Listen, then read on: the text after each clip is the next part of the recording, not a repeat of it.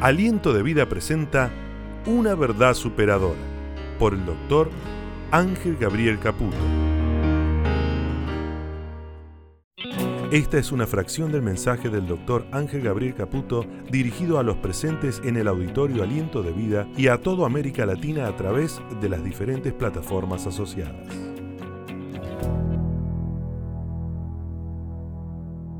Con la ayuda de Dios quiero hablarles en esta noche acerca de lo que muchas veces nos atormenta y de lo que muchas veces no nos deja ver claro, de lo que muchas veces nos borra la imagen de Dios en el momento que más nosotros necesitamos de Dios. Y es sobre las malas, ¿qué dice ahí? Conclusiones. Muchas veces hemos estado convencidos y hemos llegado a una instancia de asumir conclusiones que fueron equivocadas. De hecho, que Proverbios dice que hay caminos que al hombre le parecen recto, pero el fin es camino de muerte. En reiteradas ocasiones en la Biblia, muchas veces está escrito que dice que los hombres hicieron lo malo ante los ojos de Dios. Yo estoy seguro que si podría ir para atrás y preguntarle a cualquiera de ellos, nadie me hubiera dicho saber que lo que estaban haciendo era malo ante los ojos de Dios, sino que ellos estaban convencidos que lo que estaban haciendo estaba bien. Nadie muchas veces a ciencia cierta entiende lo equivocado que se puede estar. Y yo quiero preguntarle que con toda sinceridad me diga si usted alguna vez en su vida viviendo la experiencia, se dijo a sí mismo, no puedo creer lo equivocado que estuve. ¿Le ha pasado alguna vez? ¿Y cómo es que no tuvo conciencia? O sea que se puede hacer lo malo ante los ojos de Dios ignorando que ante nuestros propios ojos hicimos lo correcto. Lo peor que nos puede pasar en la vida es cuando llegamos a malas conclusiones, porque en función a eso tomamos decisiones. Y en un momento de la historia de Israel, un capítulo en la Biblia que todo hemos leído, que todo hemos llorado. Yo tengo Biblias marcadas en este capítulo, que es el famoso capítulo 49 de Isaías. Pero quiero extraer en el versículo 14, cuando Israel como nación llegó a una conclusión, equivocada por cierto, pero que hizo que su manera de actuar, su manera de decidir sea en función a esa conclusión. ¿Me está entendiendo o arranco de nuevo? Isaías capítulo 49, verso 14 dice, pero Sión dijo, Sión dijo, llegó a una conclusión y asumió un estado. ¿Qué dijo Sión? Dígamelo usted. ¿Qué dijo Sión? Me dejó Jehová, el Señor se olvidó de mí. Sión es la iglesia, es Jerusalén, tipifica la iglesia. Cuando usted mira ese versículo en el capítulo 49, parece un versículo totalmente abstraído de la realidad del contexto. Porque en el capítulo 49 Dios le viene tirando con lo mejor a su pueblo. Estamos en los días de Isaías. Isaías estaba logrando con éxito que Israel no fuere cautiva por los auxilios. Isaías era de sangre real, primo del rey. Isaías estaba en la corte del rey. Por si usted no lo sabe, en su Biblia está que Isaías tenía frecuencia con los mandatarios porque era de linaje real. No era cualquier hombre, no era un profeta que venía del fondo del, fondo del ganado como Amós, contemporáneo, por cierto, de él. Amós, Dios lo levantó de detrás del ganado, pero a Isaías, de linaje real, de sangre real, Dios lo puso junto a los reyes de Judá. Isaías hablaba con, con Ezequías, lo aconsejaba, lo asesoraba, le daba palabra. Cuando Ezequías estaba en problemas, lo mandaba a buscar. O sea que cuando usted ve el capítulo 49, ese versículo parecía muy contradictorio. Porque Dios le estaba tirando con lo mejor. Dios le estaba hablando palabra de bendición. Dios le estaba diciendo para qué lo llamó. Dios le estaba, le estaba diciendo que lo iba a poner sobre reinos, sobre naciones, que le iba a dar reyes, reinas. No se puede entender la conclusión de Sion. Siendo que estaban por ser librados de lo peor y de lo más temido, no se puede entender que Sion haya llegado a la conclusión de que definitivamente, absolutamente, Dios me abandonó. Dígame la verdad, yo no lo estoy mirando. ¿Cuántas veces usted dijo lo mismo? Dígame la verdad, levante la mano. Todos los que alguna vez dijeron el Señor se olvidó. Y encima estás orando, le estás pidiendo a Dios algo y de repente viene ese hermanito que la semana pasada vino por primera vez a la iglesia y dice, pastor, tengo un testimonio. Se levanta y dice, yo acá vine sin trabajo, arruinado, toda una ruina, no tenía para comer. Y en una semana Dios me abrió los cielos. Y me voy a decir, pero ¿dónde estoy yo? Pareciera que todas las cosas buenas le pasa a todo a tu alrededor y a vos no te llega una. ¿Cómo es que Sion llegó a esa conclusión? Me dijo el Señor, el Señor me dejó, el Señor se olvidó. Existen evidencias incuestionables que nos dejan un pensamiento absoluto, llevándonos a la conclusión definitiva de que Dios no nos registra, ni sabe quiénes somos y que ignora lo que nos está pasando. ¿Cuántos dicen amén? Yo creo que ni nos registra. Y a mí me gustaba ir a la iglesia y veía a la gente que oraba y la gente del ministerio, los que yo veía ahí arriba, y yo los veía tan eruditos, tan consagrados, tan santulones. En aquel tiempo la santidad se medía por el tamaño de la corbata y veía unas corbatas largas. Y yo decía, ay, qué lindo sería ser como fulano, porque es el cielo, seguro lo tiene asegurado. Y como a mí me habían enseñado que el cielo era, difícil, yo solo quería verlos. Y de repente llegaba el pensamiento de que Dios parecería por hechos incuestionables en nuestra vida, que Dios no nos registra, ni sabe quiénes somos. Si hay algo que a mí me impactó cuando Dios me llamó a los 14 años, que yo escuché la voz audible de Dios, no un sentimiento, sino la voz audible de Dios que me dijo, ángel. Y yo dije, ¿cómo sabe mi nombre? Yo me di cuenta que a lo largo de toda la historia bíblica, Dios cuando llamó a un hombre, lo llamó por su nombre. Porque nos conoce. Diga conmigo, me conoce. Pero hay momentos en nuestra vida donde nosotros pensamos que somos absolutamente ignorados, estamos totalmente de costado, Dios ignora lo que nos pasa y todo lo bueno le pasa a los buenos cristianos y todo lo malo nos pasa a nosotros los malos cristianos. Algo habremos hecho mal, algo dejamos de hacer, algo no hemos alcanzado, no hemos estado a la altura. Y entonces está bien todo lo que nos pasa. Sion había llegado a una conclusión. Y la pregunta es si usted no pensó alguna vez en eso. De llegar a la conclusión de decir decididamente estoy, permítanme graficárselo, orinado por un elefante. Está mal que lo que le dije, ¿no? Usted lo dice en otros términos, más vulgar, porque usted es vulgar, yo no. Me decía un amigo, llueve sopa y salgo con tenedor y cuchillo a la calle. Más peor no me puede ir. Entonces llegamos a esa instancia donde creemos que definitiva y absolutamente, y es una conclusión. Y yo conozco gente, yo conozco cristianos que de ese estado usted no lo saca. Y yo no sé para qué vienen a la iglesia, yo creo que hasta vienen para molestar a los otros, porque vienen con una negatividad que cuando usted le dice, pero Dios te ama, no sé si, yo no creo que Dios me, si Dios me hubiera amado no me hubiera dado la esposa que me dio. Yo lo escuché, yo lo escuché.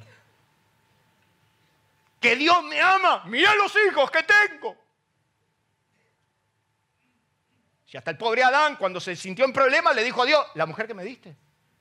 Como que él no tuvo nada que ver. Si la costilla la pusiste vos, dormilón. Pero hay momentos en nuestras vidas, y, y usted ve un montón de cristianos que usted no los saca de ese estado. Son depresivos espirituales. Por más que usted le recite la Biblia de memoria. Y mire, yo quiero decírselo, porque el que avisa no traiciona. Muchas veces le he, le he dicho a varios líderes de acá, no pierdan más el tiempo.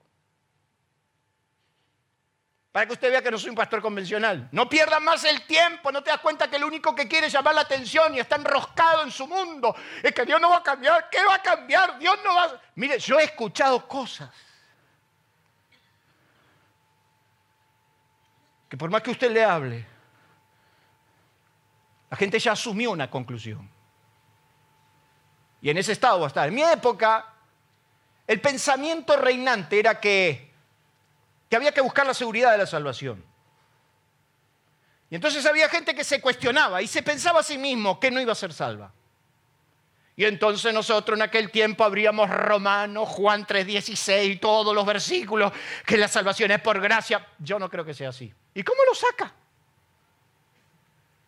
Sion había llegado a ese estado, a ese pensamiento que no había forma de sacar. Muchas de nuestras actitudes han sido determinantes para cerrar, mire lo que dice ahí, o abrir los cielos sin darnos cuenta que preestablecemos o asumimos lo que va a ocurrir ignorando, ¿qué dice ahí?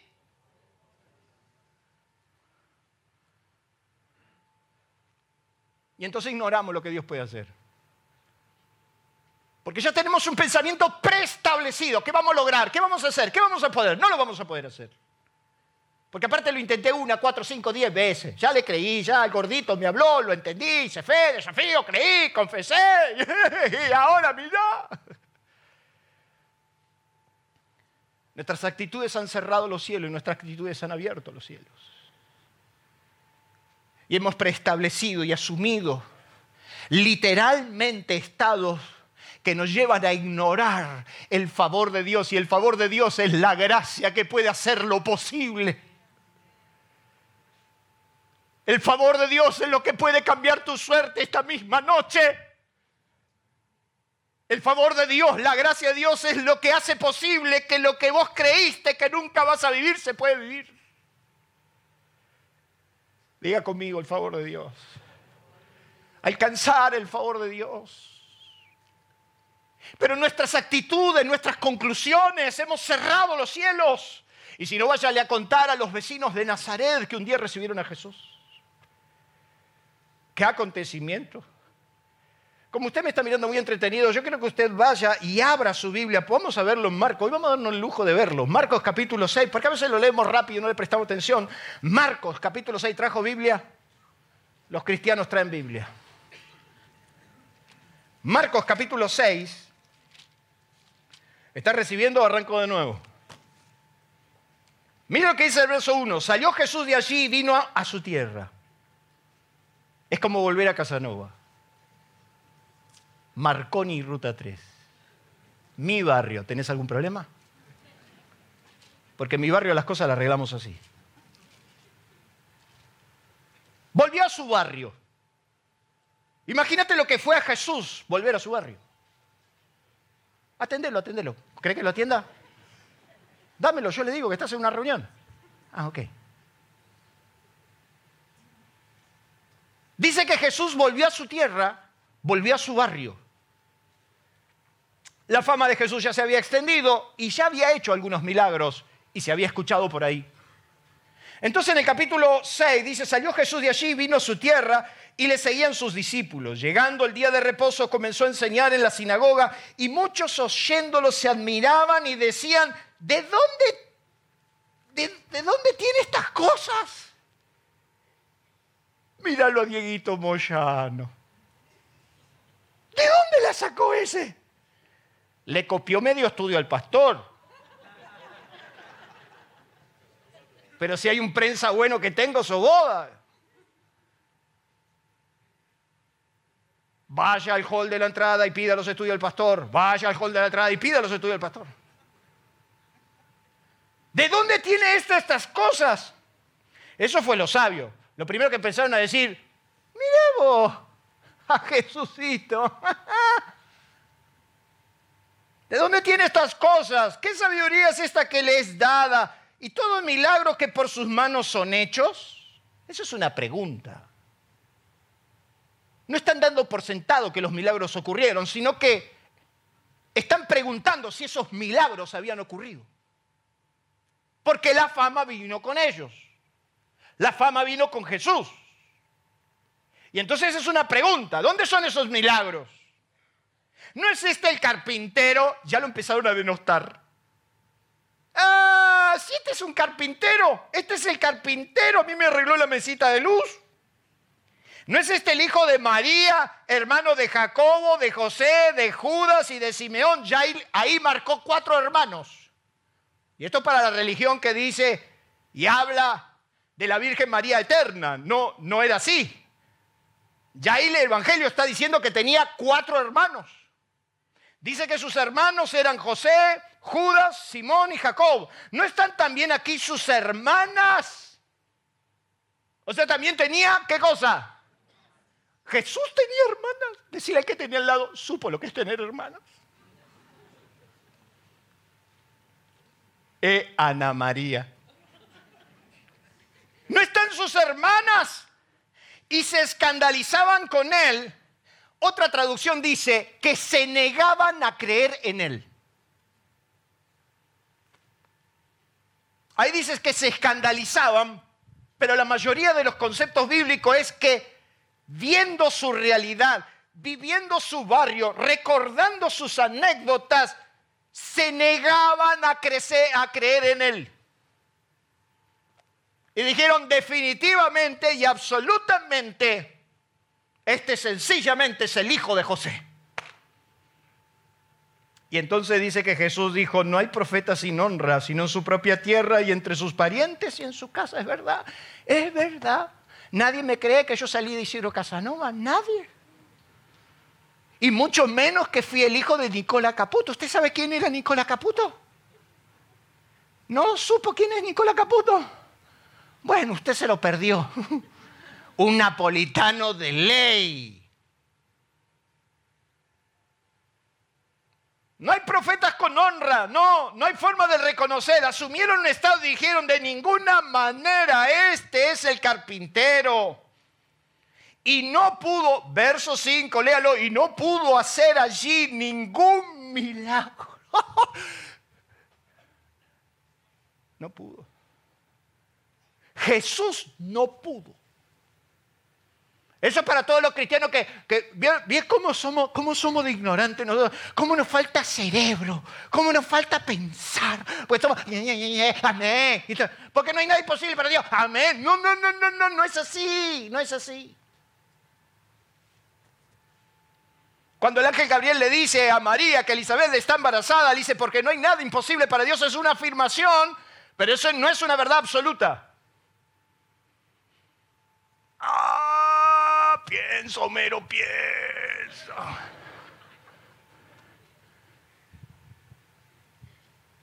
Para Dios hay cosas que son imposibles. Tu corazón, tu voluntad, porque no la puede atropellar. Dios puede hacer todo, pero no bloquear tu corazón.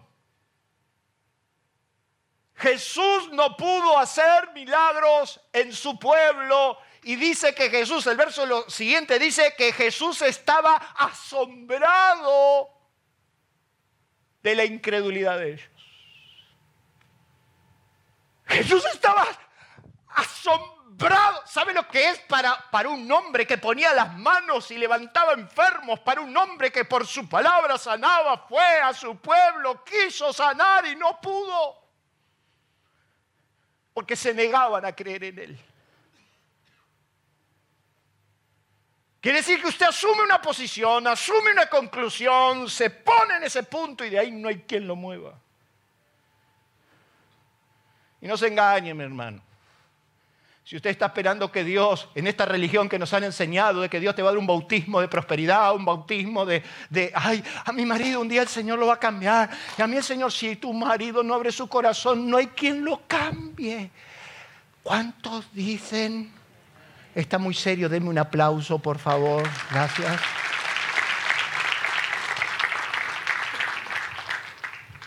Por más que Dios le hable a la iglesia, por más que Dios le hable a su pueblo, si su pueblo no se vuelve, Dios puede despertar en los corazones voluntariosos. O sea que en Nazaret le fue mal. Diga conmigo, en Nazaret le fue mal. Esto cuando volvíamos con los muchachos de gira decíamos, Madre de Dios, qué iglesia, ¿te acordás? ¿Cómo nos miraban? Íbamos a cantar con los muchachos, íbamos a predicar y había iglesias que veníamos volando. Y había iglesia que arriba de la casa errante veníamos diciendo, Dios mío, unos cascotes eran estos. ¿Y saben lo que hacían estos? Yo se lo voy a contar, usted hay parte de nuestra historia que no sabe. ¿Saben lo que hacían estos? Me acuerdo como hoy que fuimos a una iglesia que no nos dieron ni la hora. Y sentaban un hermanito ahí sentado en una silla al lado, al lado del púlpito. Y estos fueron y le encajaron el buffer del parlante en el oído. Y entonces el tipo estaba así toda la reunión. El viejo Neftalí. No lo sanamos, pero lo dejamos sordo seguro. Diga conmigo, en Nazaret le fue mal, pero en Capernaum le fue bien. Y dice que entrando a Capernaum, un centurión romano tuvo una conclusión. Y su conclusión fue, ven a sanar mi criado que se está muriendo. No vengas en persona, di tu palabra, me alcanza y me sobra. Y dice que Jesús se maravilló. Acá se asombró, pero acá se maravilló y le dijo a los que lo seguían, ni en Israel he hallado tanta fe. En su pueblo se asombró y en Capernaum se maravilló. ¿Por qué? Porque actitudes tuyas pueden cerrar o pueden abrir. Y cuando determinaste que eso va a ser así, no hay quien te mueva. Ignorar el favor de Dios. ¿Cuántos necesitan el favor de Dios? ¿Qué te hizo pensar que no lo vas a vivir? ¿Qué te hizo pensar que ya es tarde? ¿Qué te hizo pensar que ya no se puede? si todavía seguimos soñando con una generación llena del poder del Espíritu Santo y que los ríos de Dios se derramen en nuestras iglesias. ¿Cuántos creen en eso? ¿Cuántos necesitan ver eso? Ciertamente el favor de Jehová te seguirán. Porque tú, oh Jehová, bendecirás al justo y con un escudo lo rodearás de tu favor. Conclusiones. Mira qué, interesante. Conclusión, dicen los que saben que es la acción y efecto de concluir, resolución que se ha tomado sobre una materia después de haberla estudiado. Ya he estudiado esto, ya lo he vivido, ya me ha marcado y ya sé que definitivamente esto es así. Permíteme por una hora más dejar que Dios te borre la cabeza y te sorprenda.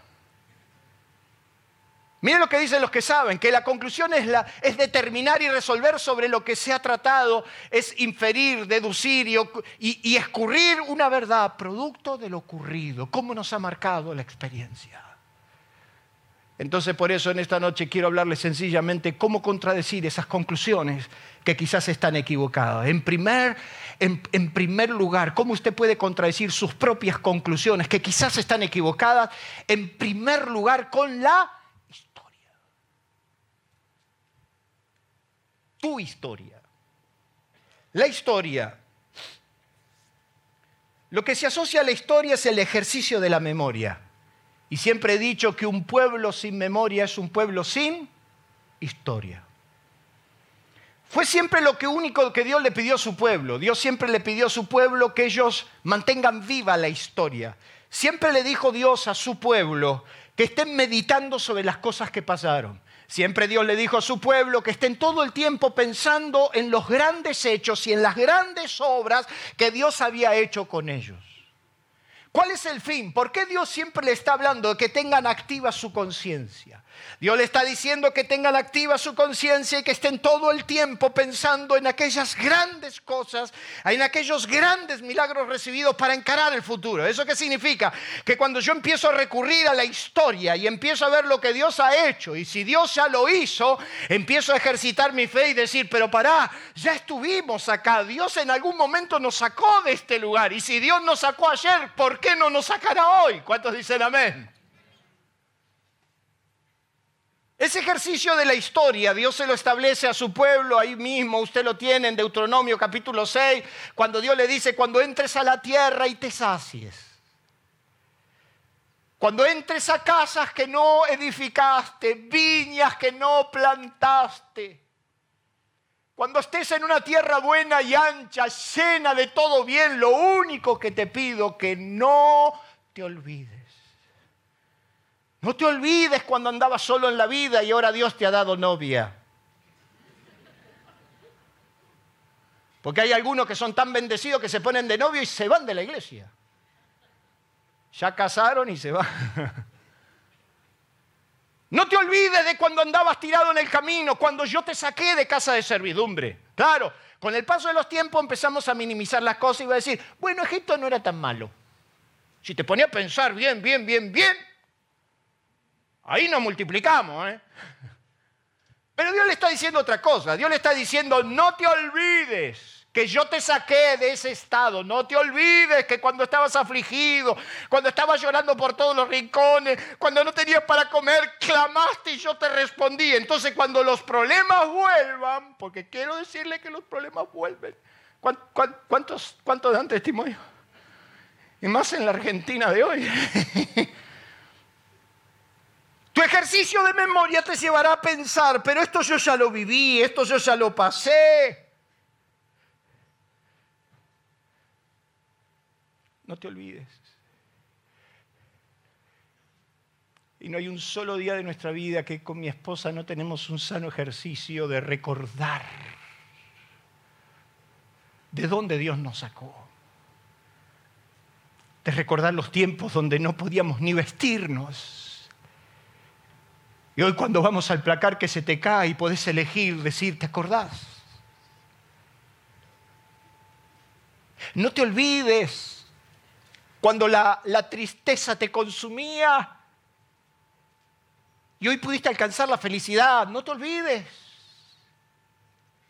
Pasaron los años. Israel ya se había metido en la tierra, pero se empezó a olvidar. Y empezaron a no recurrir a la historia y empezaron a asumir conclusiones terribles. Y cuando usted va al libro de los jueces, apenas unos cuantos años después de Josué, dice que se levantó una generación que no conocía, que no había recordado, que no había tenido presente su historia, que se había olvidado de aquellas grandes cosas que Dios había hecho y entonces adoraron a Baal, se fueron a cualquier lado y Dios los entregó.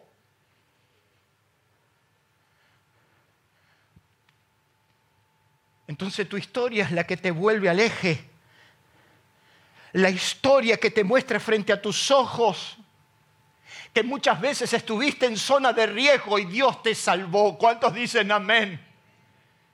Y si Dios lo hizo cuando hace 20 años, hace 10 años, ¿qué te pensás que no lo va a hacer ahora? Dios instruyó a Moisés lo que Hebreos nos narra en el capítulo 9, que detrás del velo Dentro del arca del testimonio, que era el arca del pacto, habían tres cosas. Dios estableció que ponga una urna el maná que habían recibido durante 40 años. Y dice, y pondrás adentro de una urna el maná con el que te alimenté 40 años y lo pondrás adentro del arca. Pondrás la vara de Aarón que reverdeció adentro del arca. Yo no sé cómo hizo para meter la vara de Aarón. Pero dice que tuvo que meter la vara de Aarón que reverdeció. Y por un acto milagroso, el maná no se pudrió. Y por un acto milagroso, la vara siempre quedó floreciente. Y pondrás las tablas de la ley. ¿Por qué Dios le dice a su pueblo que en ese lugar llamado lugar santísimo estaban estas tres cosas? Porque el maná representaba la provisión sobrenatural de Dios para con el hombre. 40 años comiendo maná. Mira si te toca comer 40 años la tarta de tu esposa. Pero durante 40 años ellos vivieron la gimnasia de buscar todos los días la provisión. Diga conmigo 40 años. 40 años sin trabajar. Y a su nombre, 40 años. Y Dios le dijo, adentro del arca pondrás el maná, que representa la provisión sobrenatural, pero pondrás las varas de Aarón, que es el sacerdocio que yo respaldo, la autoridad que avalo. Es la autoridad que necesitas hasta para ser padre. Porque quiero decirle que cuando estos dos se me andan revelando, yo no busco imponerme, me voy a la presencia de Dios para que Dios diga qué pasa. ¿Cuántos saben que para ser padre se necesita autoridad de Dios? ¿Cuántos saben que para ser esposo se necesita autoridad de Dios? Para ser esposa, más. Las varas de Aarón es el sacerdocio que Dios respalda, es la autoridad que nadie te puede dar, es la autoridad que nos impone, es la autoridad que Dios te da ante los reyes, es la autoridad que Dios te da en un trabajo. Es el sitio de honor que Dios te pone de honra y que nadie puede entender cómo hiciste para llegar ahí. Es mi socio diciéndome en determinado momento cuando le dije me voy de la empresa, esta vida no la quiero más, me dijo, Ángel, Ninguno de nosotros fue tan inteligente para llegar donde llegamos. Si hay una razón por la que llegamos donde llegamos, es la bendición de Dios que está sobre tu vida. Es la autoridad que Dios responde, es la autoridad que Dios te pone.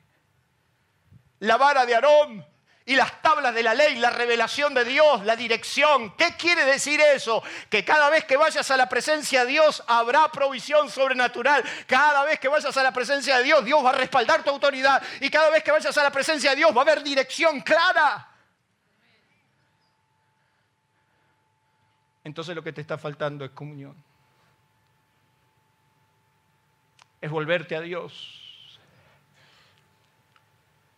para escribir tu propia historia. Salmo 94, 14, anotes ese versículo, a mí me ha hecho llorar.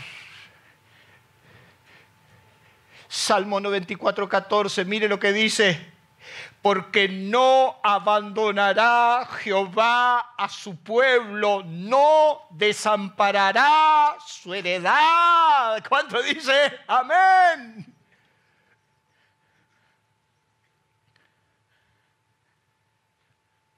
La historia de la Biblia avala de que en los momentos más difíciles del hombre Dios lo socorrió.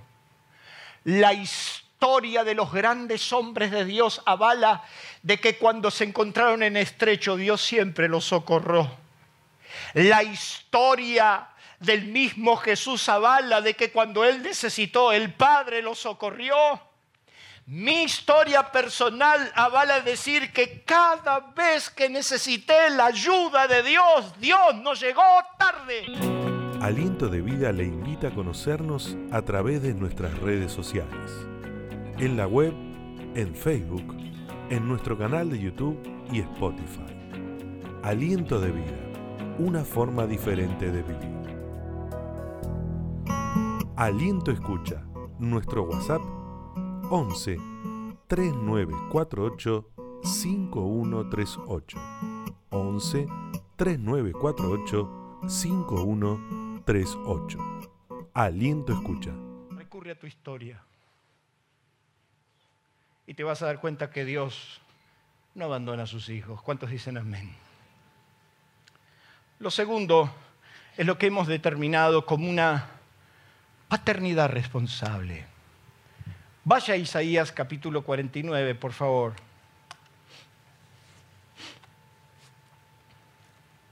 ¿Está recibiendo, hermano? Sin darnos cuenta, asociamos nuestra propia realidad con Dios en medio de una actitud tan irresponsable en estos tiempos donde la paternidad es tan relativa que pareciera que los hombres y las mujeres han perdido todo afecto natural. Mi papá estaba ya muy grave y antes de morir, Micaela había nacido y yo por lo menos quería una foto de mi papá con Micaela. Y cuando apenas se la pude poner en sus brazos porque ya no podía estar más, tengo una sola foto con mi papá, con mi hija. Y le puse a Micaela que pesaba dos kilos en sus brazos. Habíamos estado 40 días en neonatología y yo pensaba que todos los días mi papá se podía morir. Y durante 40 días yo fui a la clínica diciendo que no se muera papá, que no se muera papá hasta que Micaela salga. Hasta que logramos que papá vaya a la clínica y no podía salir Micaela porque pesaba un kilo 800. Pero con dos kilos nos dieron el alta y lo primero que fui fue ponérsela en los brazos de papá para que la bendiga. Y le dije, papá, esta es mi hija. Y papá la agarró en los brazos y después de bendecirla me dijo, hijo, quiero decirte una verdad. Mira que uno es padre hasta que se muere. Y al principio no lo entendí, hasta que con el paso de los años me di cuenta que uno es padre hasta que se muere. Y esa actitud de paternidad responsable me hace pensar de que Dios como padre no actuaría de otra manera. Entonces en Isaías capítulo 59, 49, eh, perdón, dice la Biblia en el versículo 14, pero Sión dijo, me dejó Jehová, el Señor se olvidó de mí. ¿Se olvidará la mujer de lo que dio a luz para dejar de compadecerse del hijo de su vientre? Aunque olvide ella, yo nunca. Mira lo que le está diciendo Dios, mira lo que estás pensando vos y mira lo que estoy pensando yo. Vos estás diciendo que Dios se olvidó de ti. vos estás diciendo que yo me olvidé, que te, que te saqué de mi radar. Y Dios lo está llevando a un exceso y le dice, se olvidará la que dio a luz del hijo de su vientre aunque ella olvide, yo nunca. Mira lo que dice Dios. Diga conmigo nunca. Dígalo más fuerte, nunca. Nunca Dios se olvidará. Y aquí en mis manos te tengo esculpida. Frente a mi rostro están tus muros. Pare, míreme.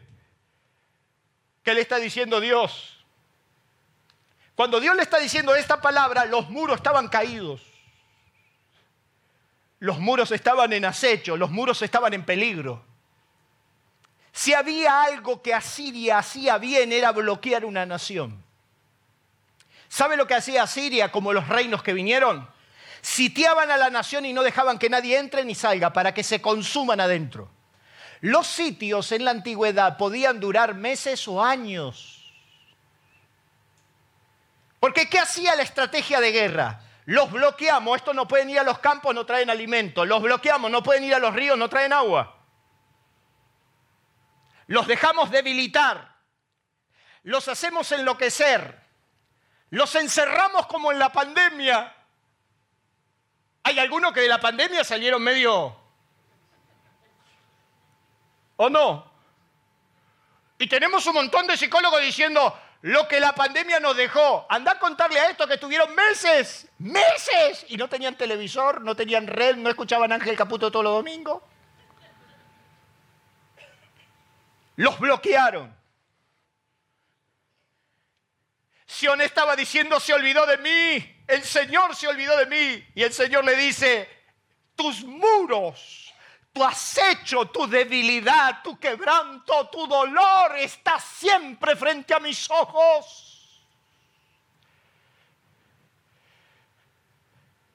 ¿Por qué llegó a esta, por qué llegó a esta conclusión equivocada Israel? Capítulo 49, verso 4 tiene la primera razón.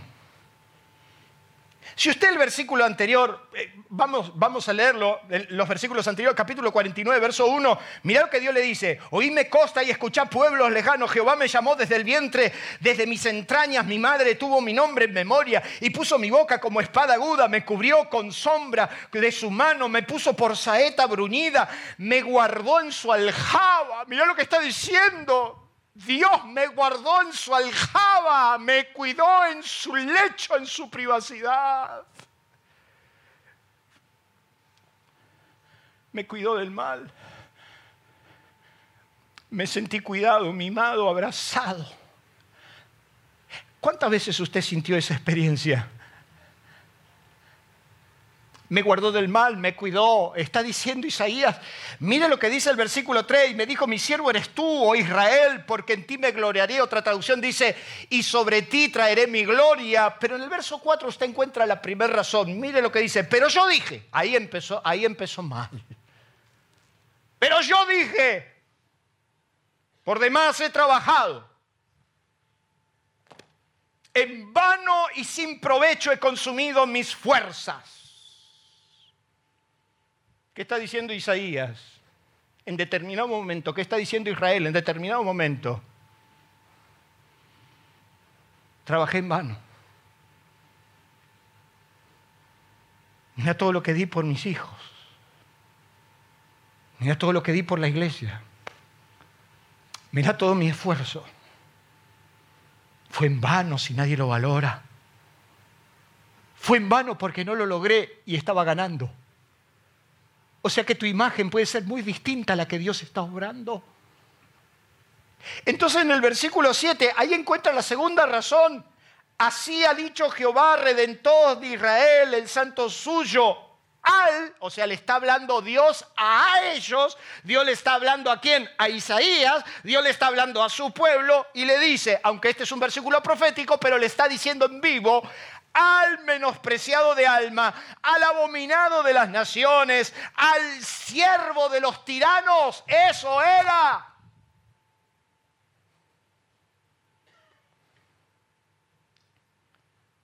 Al abominado por todos, al despreciado por todos, al que lo usaba todo el mundo Che, Isaías, vení, ora por esto. Che, Isaías, anda para allá. Che, Isaías, vení. Al siervo de los tiranos. ¿Por qué? Porque era de sangre real y le tenía que hacer el cuento a los reyes.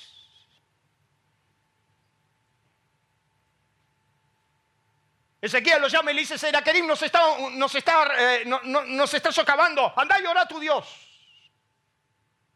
Y ahí iba Isaías. Ezequiel lo llamaba y le decía, estoy enfermo por morirme, orá. Y ahí iba Ezequiel al siervo de los tiranos. Y vos te quejas de tu jefe. Hello. Y vos te quejas de tus gobernantes. Si el otro día a mí cuando me llamaron de presidencia dije, ahora voy y les pateo la cabeza. Pero no te puse para eso.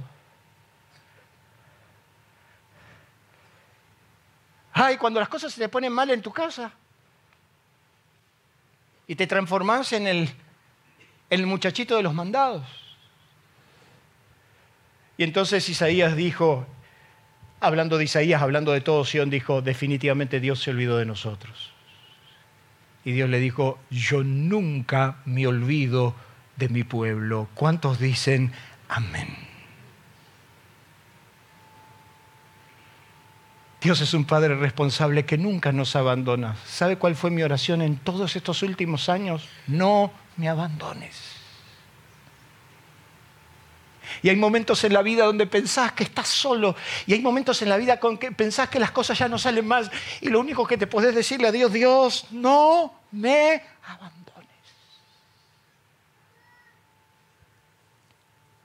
Y entonces cuando, cuando vienen esos pensamientos, cuando vienen esas, esas conclusiones sobre tu cabeza,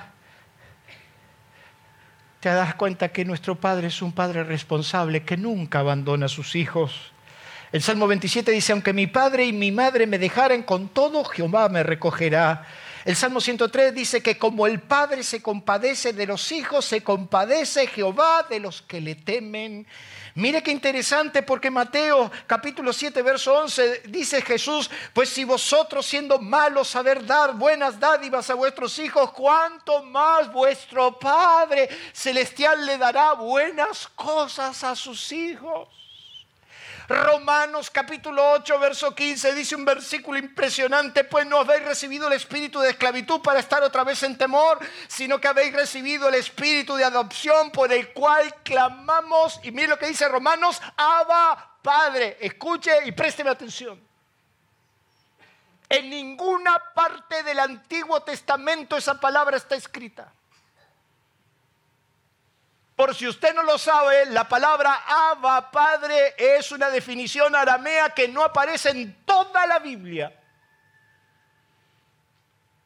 Palabra aramea que Jesús usó en reiteradas ocasiones para dirigirse a su Padre. O sea que muchas veces que usted lee en su Biblia que Jesús dijo, Padre mío, te doy gracias, lo que está diciendo es, Abba, diga conmigo, Abba, Padre. Esa definición es una definición que Jesús introduce en el Nuevo Testamento. Y es una definición que tiene una connotación y una profundidad que usted tiene que saber. Los cristianos, como lo escucharon a Jesús, la empezaron a usar los cristianos de primera generación la usaban constantemente para expresar, escuche, una relación muy íntima, muy cercana, muy extrema y de confianza entre Dios y su Hijo. Da la connotación de decirle cariñosamente, abrazándole los cachetes y diciéndole a su papá, papito querido.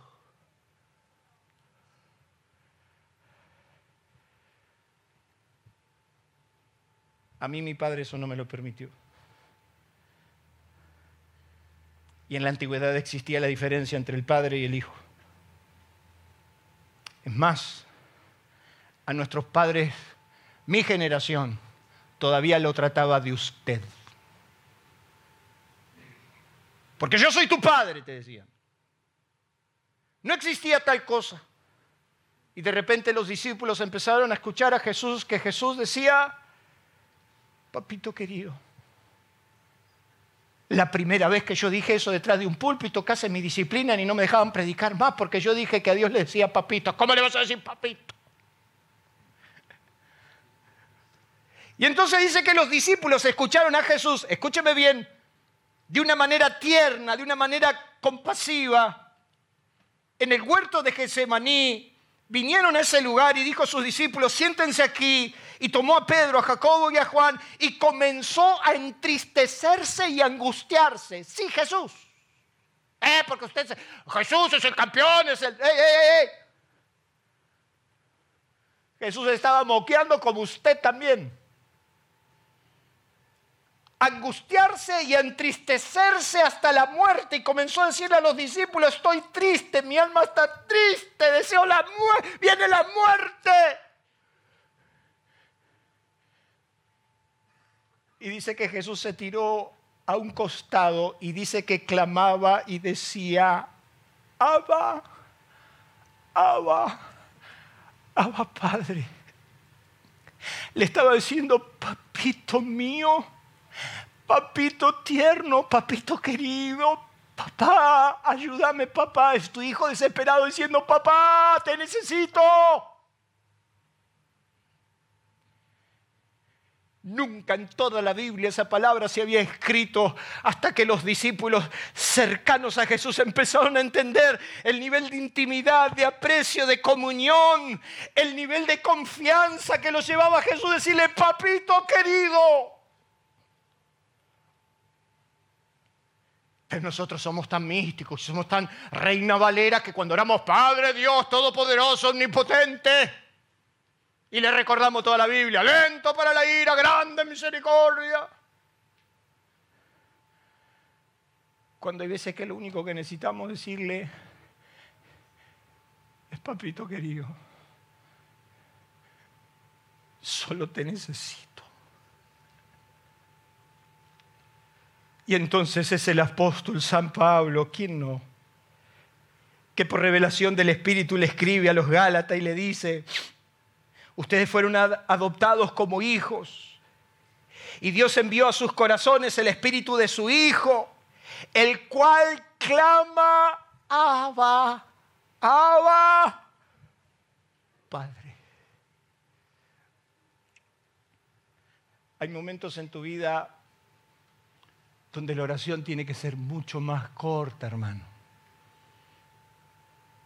Y donde solo le decimos, papito querido. ¿Cuántos dicen amén?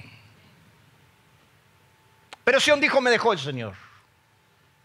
Y si esa conclusión ha llegado a tu corazón, usted no solamente tiene que aceptar una paternidad responsable, Dios es padre, no lo va a abandonar. Y para ir terminando, pensar en la fidelidad de Dios. ¿Sabe usted lo que significa fiel? Fiel es que guarda fe, que es constante en sus afectos, en el cumplimiento de sus obligaciones, que no defrauda la confianza depositada en él. Diga conmigo, que no defrauda la confianza depositada en él. Fidelidad significa, en términos reales, fidelidad significa lealtad. Quiero que usted me preste atención. No voy a tomar solo 10 minutos. Dios le dice a su pueblo en Deuteronomio, conoce pues que Jehová es Dios fiel. Si yo digo, ¿cuántos saben que Dios es fiel? ¿Cuántos dicen amén? ¿Usted sabe que Dios es fiel? ¿Sabe usted que la fidelidad es algo que se conoce en el tiempo y en las circunstancias adversas? ¿Sabe usted cuando usted sabe, sabe usted cuando se da cuenta que alguien es fiel?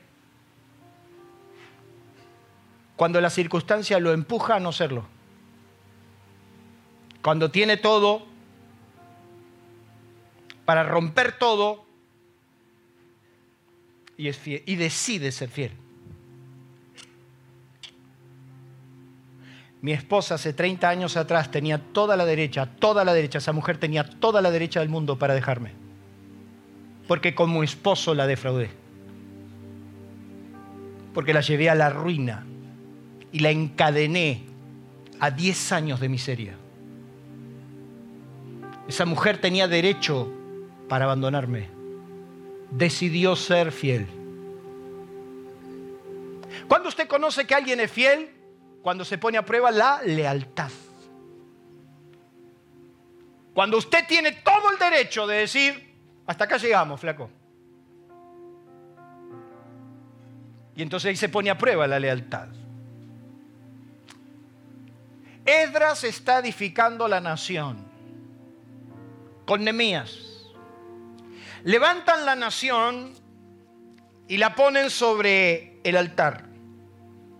Después de 70 años de cautiverio, Esdra, el escriba, se le da la responsabilidad de leer en una plaza frente a todo el pueblo con Nemías a su derecho. Dice que Nemías era el gobernador, él era el sacerdote y estaban los levitas.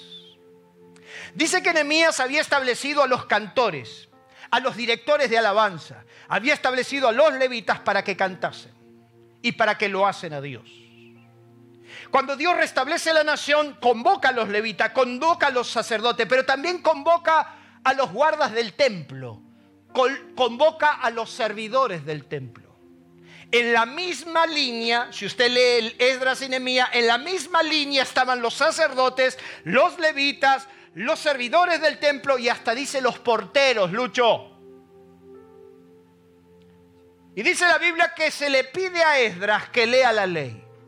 Y entonces la Biblia nos dice que en la plaza, en la plaza mayor, Esdras sobre un púlpito de madera, elevado sobre todo el pueblo, empieza a recitar desde el alba, desde que sale el sol hasta la tarde, los mandamientos de Dios. Y dice que el pueblo escuchó con oído atento y puso su espíritu para entender. Y los levitas bajaban y hacían entenderle las palabras de la ley.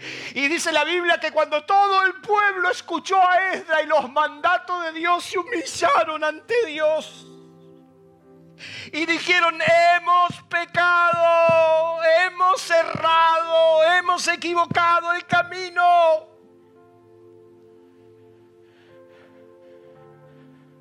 hemos hecho mal las cosas. Y entonces a medida que Edra hablaba, todo el pueblo se tiraba sobre sus pies. Y entonces yo quiero que usted abra su Biblia en Nehemías, por favor. Acompáñenme a Nehemías capítulo 9. Me voy a apurar. Nemías capítulo 9. Nemías está antes de Salmos, así lo encuentra rápido. Y dice que después que que empezaron a recitar todos los mandatos de Dios y donde Dios los había y empezaron a, confesar de que Dios les había abierto el mar, que Dios los había sacado de Egipto, que lo había puesto sobre naciones y sobre reinos, pero que hicieron mal.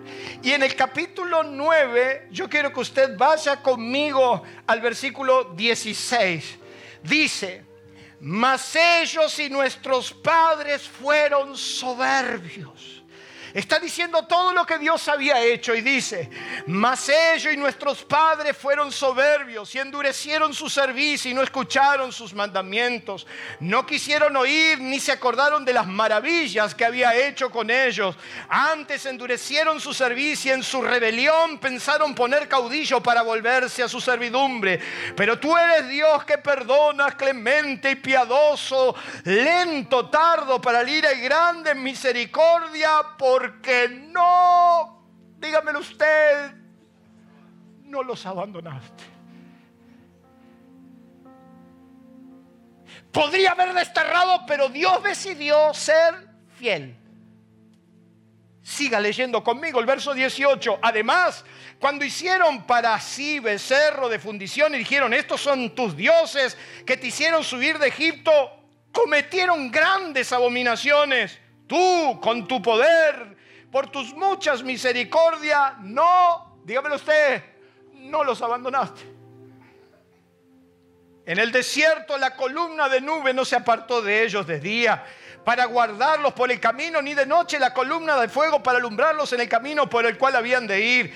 Y enviaste tu buen espíritu para enseñarle y no retiraste tu maná de su... Escuche, escúcheme y preste atención. Despreciaron el liderazgo de Dios, pero Dios se mantuvo fiel. Despreciaron a Dios, lo menospreciaron diciendo que un becerro los había sacado de Egipto, pero Dios mantuvo la columna que los guiaba. Deshonraron su poder y su provisión, despreciando el maná, pero Dios no le retiró el maná, porque nunca los abandonó. Y cuando yo escucho la religión que te dice que Dios te va a castigar, nunca leyeron la palabra. Porque Dios no le retiró el maná por más que ellos vociferaron contra Dios. No les quitó la columna, podía haber dicho que se mueran en el desierto. Y hasta lo intentó. Pero de día tenían la columna de nube y de noche la de fuego. Israel nunca estuvo en el centro de la voluntad de Dios, escúcheme. Israel nunca estuvo en 40 años en el centro de la voluntad de Dios y Dios lo sostuvo igual. Dios lo dirigió igual, porque Dios nunca te abandona. Del un fuerte aplauso a Dios.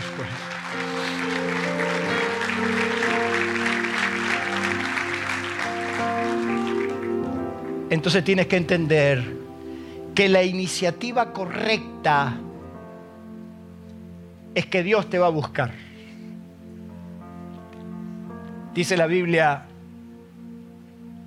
de las dos tempestades que Jesús participó con sus discípulos, la peor de todas es que la barca ya se estaba por romper y ellos estaban fatigados con gran cansancio, pero a medianoche Jesús fue a ellos andando sobre el mar. ¿Quién fue a quién? Jesús fue a buscarlos. Y Jesús te sigue buscando a pesar de todo, a pesar de lo malo, a pesar de lo que dijiste, a pesar de tu conclusión. Dios nunca pero nunca te va a abandonar. Antes de llegar a tu propia conclusión y determinación, por un momento pensá como piensa Dios y deja que Él suba tu barca. Cuando se calmó la tempestad, simplemente escúcheme. Dice la Biblia que Jesús fue andando a ellos sobre el mar. ¿Se acuerdan? Ya lo he predicado muchas veces. Y dice que los discípulos se asustaron y pensaban que era un yo estoy de acuerdo. Si yo estoy arriba de un barco que se me está partiendo y que las olas me lo están rompiendo y que la tempestad me sube y me baja y de repente alguien viene caminando y desde la distancia me dice, yo soy, no teman, tranquilo muchachos. Yo, yo, yo me asustaría un poco. Y máxime que si Pedro, el bravucón, le dijo, si eres tú, manda que yo también camine, le dijo, vení, y, hay que bajarse del barco. Y usted ya conoce eso, pero ¿sabe usted que la tempestad continuó? ¿Sabe usted que la, la tempestad no paró? Porque dice la Biblia que cuando ellos dos, Jesús y Pedro, subieron al barco, dice que cuando ellos subieron al barco, lo, dice que ellos subieron, entonces se hizo calma. Cuando recién subieron. Quiere decir que si Jesús no sube a tu barca, la tempestad va a continuar. Pero ahí es donde tenés que pensar cómo piensa Dios. Pablo le dice, pero el hombre natural no percibe las cosas que son del Espíritu de Dios. Cuando estás en la carne, lo que decís es, Dios me abandonó. Me cansé de escuchar en mi oficina, pastor, Dios se olvidó de mí. Y a veces me desespera tratar de meterme dentro de su corazón y decirle que no es así. Pero la mayoría de nuestras conclusiones es, Dios me abandonó. Y cuando miramos todo lo que pasa a nuestro alrededor pensamos que Dios se olvidó. ¿Por qué? Porque el hombre natural no percibe las cosas que son del Espíritu. O sea que a no ser que tengas un acercamiento a Dios, usted nunca se va a dar cuenta lo cerca que está de su bendición. Cierre sus ojos, incline su rostro. Aliento de Vida presentó una verdad superadora. Si usted quiere recibir más sobre estos y otros mensajes, escríbanos a info@alientodevida.com.a o visite nuestras redes sociales Nuestro auditorio se encuentra en la ciudad de San Justo, Partido de la Matanza, provincia de Buenos Aires, Argentina. Usted será muy bienvenido en este lugar. Aliento de vida, una forma diferente de vivir.